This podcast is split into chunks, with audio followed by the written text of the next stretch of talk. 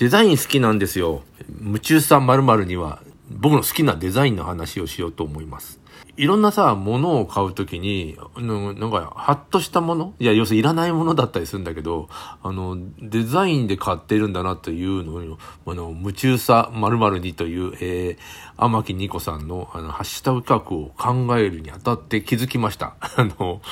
車はフルストバーゲンのポロっていうのを乗ってるんだけど、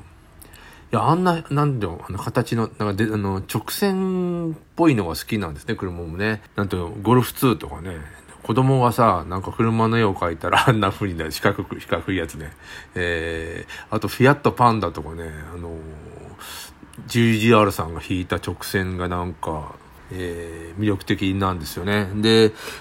あの、例えばペニンファリーナっていう人は、あのー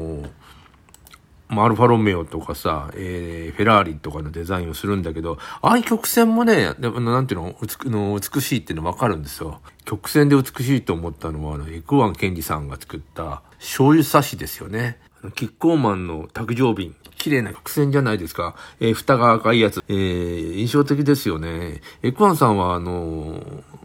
僕ライターやってるんですけど仕事で会ったことがあって、えー、割との、なんていうの、あのー、話しやすい、えー、っと、知的な、えー、方でしたね。あの、日本のあの川川のデザインについてのインタビューだったんですよ。なかなか面白かったです。あの、この、えー、デザイン、えー、将来的にどうしようか、みたいな、あの、日本の川をね、という話を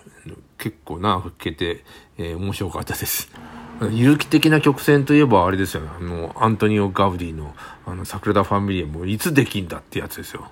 見てると、あの、あのうねうねした感じね。あの、有機的な、えー、自然界に直線はないっていう、誰か言ってたけども。確かにね、直線ってないんですよね、自然界に。えー、概念ではあっても。例えば、さっき言った直線が、あの、上手な、えー、自由字ラウルにしたって、えー、まるっきり直線で書いてるわけでもないし、あ、そうそう、建築物で直線が好きなのはあの人ですね。えー、フランク・ロイド・ライトっていう、えー、建築家がいまして、いや、あれ、しかしやっぱり直線美しいんだよ。やっぱり GGR 的というか、えっ、ー、と、フランク・ロイド・ライト、リューラート的と言ったら怒られちゃうけどね。なんすごく直線美しくて、アメリカの別荘に落水槽っていうあの、川の上に作った別荘があるんだけど、あれもハッとしますね。見た瞬間に、あの、川っていうか滝の上ですか？滝の上にあの建物を作って、えー、それがまたね、直線が美しいんですよね。川の滝だから、まあ、ボコボコしてるわけだよ、岩とか。やっぱり自然界だからあの直線じゃなくてさ、あの、ガウディのようになんかいろんな、あの、なんていうの、あの、有機的、まあ、有機ですよ。まあ、岩だったりするんだけど、えー、水の流れにしても曲線、直線じゃないじゃないですか。そこの上に、すげえなんか直線で描いた、あのー、建物。まあ、別荘なんだけども。落水槽というね。えー、いや、もう、あれいいな。ただ、実際住んだら、あの、湿気すごそうだなと思う。下に川流れてるって、どうなんとか思うよね。あのー、日本じゃないから、そんな湿気気にしなくていいのかもしれないけど、ロイドさんの作った椅子とか家具とかもなんか綺麗なんでね、直線がね。えー、なので、えー、直線好きです。バウハウスとか。要するにシンプルなのが好きなのかな。とも思うんですよね。で、あの、直線じゃないんだけど、えー、扇風機 を昔、とね、学生の頃買った、買ってずっと使ってんだけど、倉俣史郎さんがなんか針金でなんかね、デザインした、えー、ジョーカーっていう、当時ナショナルから出てたやつを、えー、買って、あ、これかっこいいと思って買って、今なんか熱を持つので使えなくなってるんだけど、えー、捨てるに忍びずみたいなやつですよ。えー、倉俣史郎さんの我々よく見かけるのは、あの公園にさ、なんて針金でなんか作った、あのゴミ箱あるじゃん、置いてあったりするじゃないですか。あれ、倉本さんらしいんですね。あの、後から知ったんだけど、当然さ、あの、あれは機能重視になってて、元々のデザインは倉本さんが考えたのかもしれないけれども、あの、発注した方もね。でも大量生産公園に置こうっていうようなことで、でも中が見えるようになっててるっていうのはやっぱいいんだろうね。えー、ゴミ箱さ、中が見えないようにしがちだけど、あの、針金で、なんていうの、あの、透けて見えるっていうデザイン。で、僕の扇風機もそんな、あの、透けて見えるみたいな、同じなんだよね。あの、なんか親近感湧くなと思ってたあれも。見てて、えー、黒俣さんだったんだね。マリ王国というか、えー、と、泥のモスクっていうのがあるんですよ。ベルベル人が作ったのかな？アフリカにはですね、えー、すごい、なんていう泥で作ってんですよ。巨大な建造物を。モスクだから多分イスラム教なの？今ググってみますと、えー、泥のモスクはマリ共和国の、えー、首都、えー、ジェンネにあるモスク。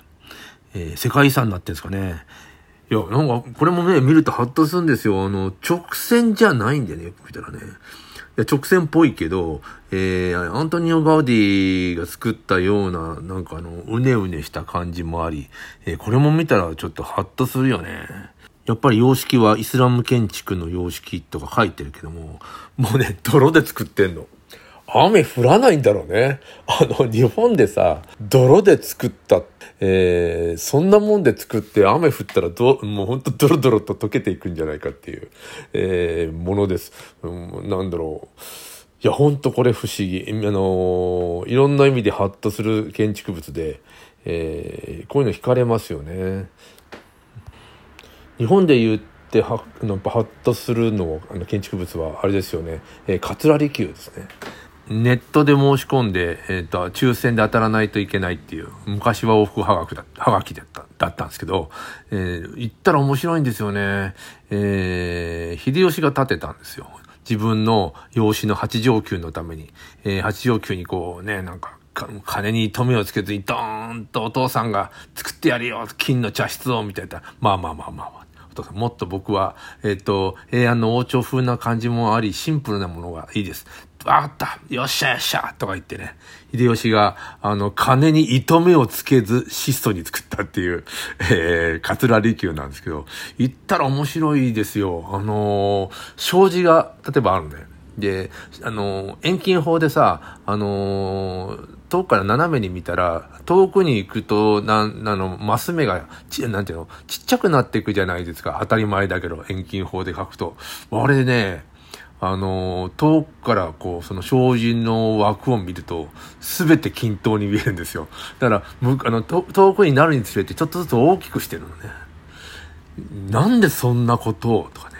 えー、黄金分割になってる場所があったりさ、えー、茶室もなんかすごい質素に作ってんだけど、前の昭和天皇、天皇と、えー、エリザベス女王が日本に来た時にその茶室を使って以来使ってない。もっと使えばいいよね、あれね。えー、という桂離宮、む茶室は何件かあったのかな。あのーす、べてがなんかね、あのー、質素な感じに作られているけど、あの、金に糸目をつけてない。あの要するに、秀吉の建物としてはすごく品のある、あのーまあ、こう言っちゃ失礼だけども、あの、桂離宮ちょっとみんな一回見に行ってほしいですね。ネットで申し込んで、まあ、言ったら7人ぐらい一組で、えー、なって、あの、こう、見せてくれるんですけど、まあ、班ができてね、えー、その中に多分一人か二人、二人だとね、えー、私服の警察官、えー、がいて、あのー、なんか落書きしないかとかさ、えー、なんか悪いことしないかっていうのを、それとなく見張ってる人が混じってたりするんですよ。まあ、言ったらいろいろ、いろんな意味で面白いです。えー、あれも僕直線の美しさでね、どっちかというと、ラライトとか十字アロとか。やっぱり僕ね、デザインは好きだけど、デザインの直線が好きなんだね、なっていうふうに、えー、思います。えー、あの、夢中さデザイン2でした。えー夢中なものは何かということをあの考えさせてくれて面白い企画でしたね。